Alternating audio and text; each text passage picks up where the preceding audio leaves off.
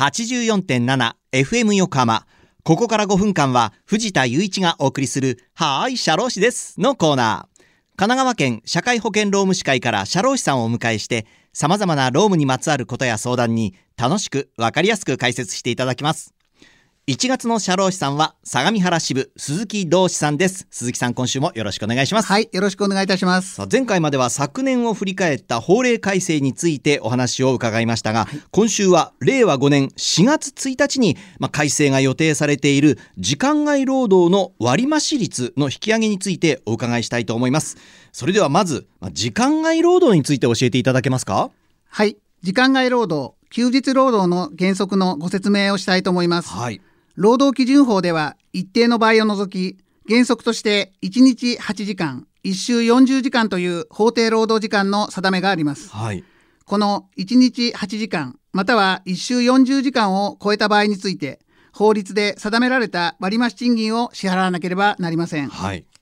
簡単にご説明すると1日8時間が所定労働時間の企業で土曜日日曜日がお休みの場合はい。月火水木金の5日間で残業を全くしなかった場合は1日8時間労働ですから1週間働いて40時間労働となりますので、はい残業代の支払いは必要ないということになります。はい、そうですね。はい。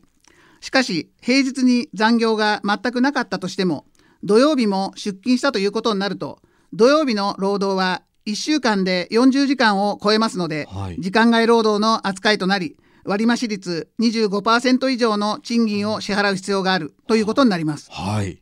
さらに日曜日も出勤した場合は、労働基準法で1週間に1日の休み、または4週間で4日の休みを付与しなければならないことになっていますので、日曜日は休日労働となり、休日労働の割増率35%以上の休日労働手当を支給しなければなりません。それ土曜日と日曜日でもこうね違ったりするんですね。そうですね違いますねはいでそれでは今後時間外労働のその割増率が引き上げられるとは、これどういうことなんでしょうか？はい。未来の話になりますが、令和5年4月1日からは、中小企業に猶予されていました、1ヶ月60時間を超える時間外労働に対する割増率50%が施行されます。はい。具体的には、先ほどご説明しました、時間外労働の時間数を足していって、1ヶ月の時間外労働の時間数が60時間を超えると、割増率50%の時間外労働手当を支払わなければなりません。はい。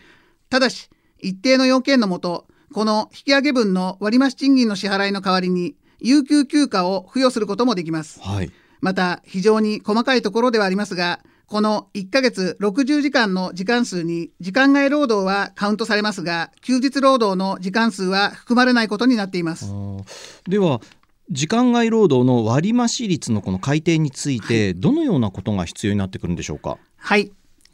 1ヶ月60時間を超える時間外労働の割増率が50%になるので、残業時間を削減できていない企業は人件費が高騰することが挙げられます。はい。特に人手不足の状態に陥っている企業では、法律の施行日まであと2ヶ月ぐらいしかありませんので、求人をかけるなどして人手不足の状態を解消しないと、割増率50%の支払いが発生します。なるほど。はい。はい昔と違い、現在では働き方改革のもと、時間外労働には上限規制が設けられておりますので、無制限に残業ができません。はい。この際、業務の効率化を図り、時間外労働を少しでも抑制するチャンスと考えていただき、働きやすい職場環境の実現のためにも、時間外労働を減らしていく取り組みが必要かと思います。しっかり休んで、はいでこうリフレッシュしてまたしっかり仕事に取り組むっていう、これが大事ですよね。あおっしゃる通りですオンオフと切り替えも大事ということですよね。はい、ということでリスナーの皆さんいかがだったでしょうか？はい、社労士です。では皆さんからのメールもお待ちしています。社労士さんに聞いてみたいことやこのコーナーへの感想もお待ちしています。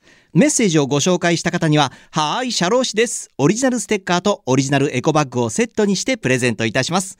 メールアドレスは、sharoshi シャローシアットマーク FM 横浜 .jp シャローシアットマーク FM 横浜 .jp まで。また、この番組のポッドキャストもアップされています。